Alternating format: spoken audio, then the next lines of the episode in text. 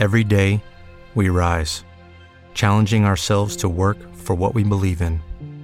At U.S. Border Patrol, protecting our borders is more than a job, it's a calling. Agents answer the call, working together to keep our country and communities safe. If you're ready for a new mission, join U.S. Border Patrol and go beyond. Learn more at cbp.gov/careers. Este podcast forma parte de Evox Originals. Disfruta de este avance.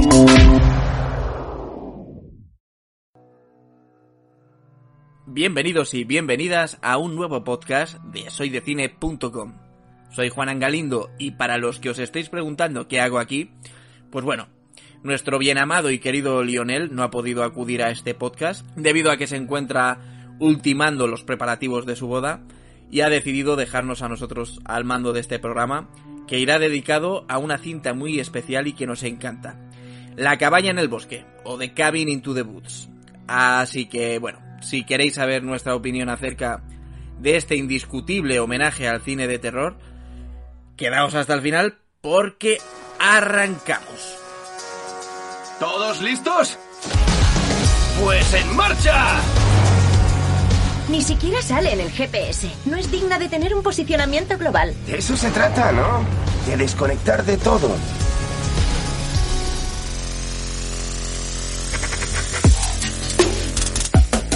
Estas vacaciones te invitamos a hacer las maletas y lanzarte a la carretera, sumergirte en aguas peligrosas y embarcarte en una aventura inolvidable junto a nosotros. Esto es Cine de Verano, el programa de sustitución veraniego del podcast de soydecine.com.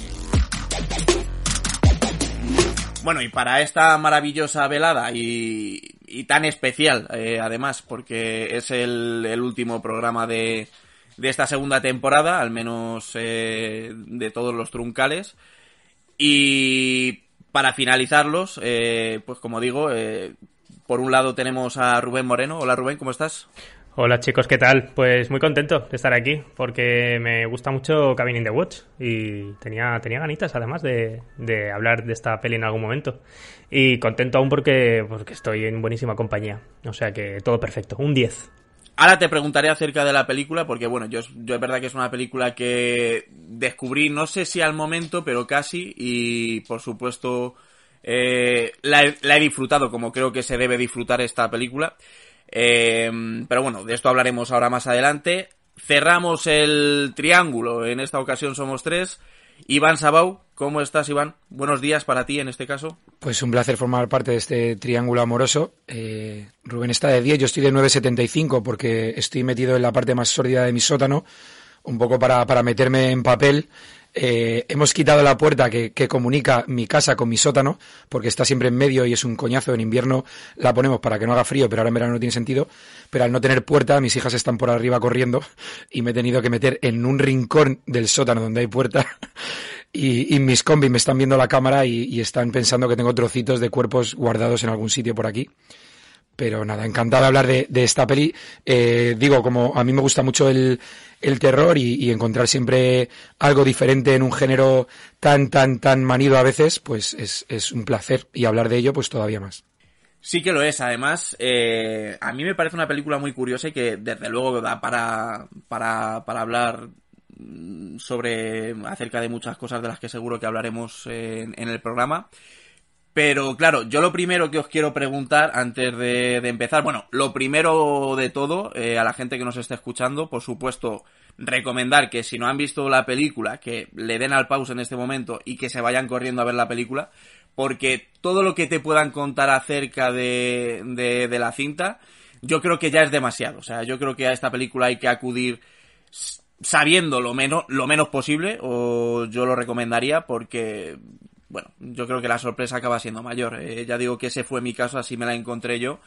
Y bueno, pues lo recomendaría de esta manera. Entonces, yo que, os quería preguntar a vosotros eh, cómo os encontrasteis con, con, la cabaña en el bosque, eh, con The Cabin into the Woods, eh, por ejemplo, Iván. Pues fíjate, yo no la, no la vi en su momento, no la vi, no la vi en su día.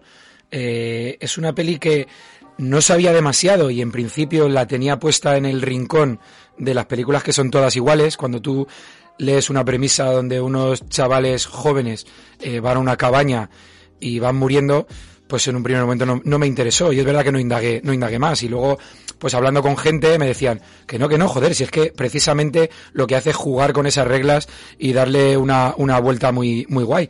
Y, y fue cuando me decidí a verla. Y efectivamente lo que descubrí era, era una película que, que, juega con las reglas del género y, y, les da una vuelta muy divertida y además me parece que tiene una combinación de, de humor y, y terror que, que, le sienta muy bien. Así que no, no la vi ni en pantalla grande, ni siquiera en DVD ni en Blu-ray en los primeros años de, de existir. Me, me, me, la encontré después. Digamos que te la recomendaron, ¿no? O sea, tú acudiste a ella por recomendación. Sí, a mí me pasó exactamente igual. O sea, yo fue, no sé si fue pues a través de foros, de internet o recomendación de algún, de algún amigo. Pero igual, eh, te esperas ver una película más que nada por el póster, pues que puede recordar seguramente a títulos como Evil Dead o eh, muchísimas películas eh, que también mencionaremos eh, en este programa. Y en el caso de Rubén, pues yo no sé si le pasó igual, eh, porque claro, hay otra pregunta que os quería hacer en relación a los trailers, no sé si habéis visto el tráiler de La cabaña en el bosque, pero claro, te destripa toda la película y Rubén hace un rato me ha pasado un póster además, un póster no sé si es japonés, eh, que también era, era un destripe total de la película, entonces... Eh, ¿Cómo te acercaste tú a, a, a, la cabaña en el bosque, Rubén? Y cómo, y bueno, y qué, qué piensas acerca también de, de estos trailers que además cuentan más de la cuenta. Entiendo que estamos libres de spoilers ya, ¿no? Sí, sí. Vale, vale. Perfecto. No, porque el, el póster al que hace referencia Juanan, sí, creo que es, es un póster japonés en el que se ve eh, todo ese plano gigantesco en el que cada persona y cada ser y cada bicho está metido en un cubo de cristal y, y el póster es ese. Y dices, coño. Y arriba la cabaña. Y arriba, y arriba encima la cabaña, la cabaña claro. Entonces, sí, so, son cosas que, que, que, te pueden destripar la película, pero como yo siempre voy a estar un poco en el otro lado, no digo de que yo esté a favor de los spoilers, porque no. Pero no formo parte de ese grupo que los detesta y los odia como con. Puf, como me entere yo de que esta película sale tal personaje, entonces siento que me habéis jodido la película y ya no la voy a ver. No, no soy de ese grupo de personas. De hecho, pienso que hasta saber un poquito puede, puede hasta ser un poco ese aliciente que necesites para ver una película. Porque si por esa regla de tres yo veo este cartel o veo el tráiler y no me acerco a la película, pues hostia, sería una lástima porque me estaría perdiendo una peli muy muy chula. Es una putada perderte la sorpresa, pero revisionándola hoy, eh, no, no pretenden ocultar el, el giro muy tarde. O sea, ya entrada la película, bueno, de hecho empiezan con los dos eh, científicos, ¿no? Eh, apareciendo ese título de golpe que ya te está dando señas de que, ojo, que, que esto no es lo que parece. Y, y coño, ¿qué, ¿qué, hacen estos dos científicos en un laboratorio? Si hemos venido a ver una película de cinco adolescentes que van a, morir, ¿no? Entonces ya, no sé, el efecto sorpresa sí está ahí, pero, pero que bueno, que puede, puedes saber un poquito, eh, si, no, si no queda de otra, pues saber un poquito para disfrutar la película, porque me parece un, un, un, gozo para cualquier fan de terror, no sé, es una película que tienes que ver sí o sí, aunque te hayan contado algo. Sí, a ver, yo creo que al final eh, lo más disfrutable de la película son todos. A ver, nosotros como fans del terror, yo diría que lo más disfrutable eh, de la cinta son todos esos homenajes, ¿no? Que ha hecho también una alusión al principio Iván. Entonces, bueno, sí que esto se queda un poco a medio gas, pero claro, yo sí que recuerdo que la película al final la vi, pues pensando en encontrarme un, un slasher, eh, y me encontré una película muy diferente que claro, que yo no sé si se habrá convertido de culto, ¿no? Yo diría que sí, se podría considerar una película de culto. De hecho, aquí en España tardó mucho en llegar. Es una película que se terminó distribuyendo en formato físico, pero a las salas de cine creo que no llegó. No sé si llegó a algún festival o eso no, no, no lo recuerdo, pero la manera que, que tuvimos de acceder a ella fue de esta manera, o claro, o, por internet como, como mucha gente acudiría. Pero fue una película que sí que se hizo un poco eco en, la, en, internet en aquella época, porque ya tiene unos años además la cinta. Y claro, pues mmm, yo me sorprendí. No sé, Iván, ¿qué ibas a decir? Perdón.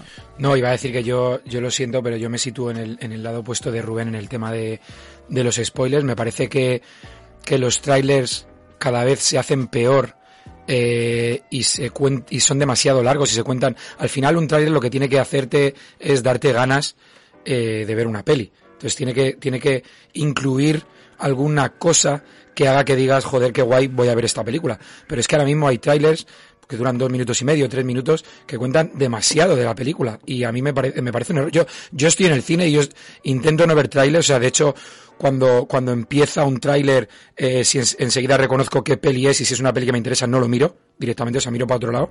Eh, porque, porque hay pelis que yo digo, ya está, ya no necesito ir al cine, si es que ya, ya, ya, la, ya la he visto, o sea, es que la he visto en cuatro minutos la peli entera, no me, no me interesa nada más que me pueda ofrecer la película, y hay, hay películas, y ya no estoy hablando de spoilers, de finales, con un plot twist, o cosas así, que evidentemente no te lo van a poner en un tráiler, pero, pero una película tiene, tiene varios actos, como sabéis, están divididas en tres actos y hay veces que hay un pequeño giro en el segundo acto. Y ese segundo giro eh, es importante para, para mantener la atención del espectador. Si tú a mí me, me, metes el giro del segundo acto en un tráiler, yo voy a ver los primeros 40 minutos de una película sabiendo, sí, me estás contando esto, pero es que sé que dentro de 40 minutos esto va a ser esto y, y esa sorpresa o ese o, o, esa tensión que está generando en el primer acto conmigo no funciona porque yo sé que va a derivar en esto otro. Entonces me parece un error absoluto. Yo soy anti trailers es que no veo un puñetero trailer. Lo siento pero yo sí soy radical en esto a mí, a mí me parece normal, ¿eh? Porque es verdad que cambian mucho la experiencia. Pero es verdad que, por ejemplo, habrá gente que dice, hostia, pues no sé si ver esta película o no verla. Voy a ver, me voy a echar un vistazo a un trailer. De hecho, yo lo he hecho alguna vez. Eh, películas a lo mejor así que no tenía muy en el radar y que, pues no sé, me han recomendado precisamente a lo mejor y tengo dudas acerca de si la quiero ver o no, pues oye, me pongo un poquito el tráiler, ¿no? A ver si me llama un poco la atención. Porque luego además yo la suerte que tengo, claro, es que me, me, olvido muy fácil de los trailers. A lo mejor lo veo dos veces el tráiler y cuando llega la película no me acuerdo absolutamente de nada de lo que he visto. Entonces, claro, para mí es genial. Pero sí, yo entiendo que también que son, o sea, que joroban la experiencia. O sea, al final ahora lo del mundo de los trailers se ha convertido en algo... He llegado a ver trailers de 6 minutos o de 5 minutos, ¿qué dices? Y sobre todo que lo me... y sobre todo que lo importante de una película no es el final, es que parece que parece que hacerte un spoiler es que te cuenten el final de una película. Claro, como si como si los 80 minutos previos no sirviesen para nada. Entonces, to es todo el proceso. ¿Te está gustando lo que escuchas? Este podcast forma parte de Evox Originals y puedes escucharlo completo y gratis desde la aplicación de Evox. Instálala desde tu store y suscríbete a él para no perderte ningún episodio.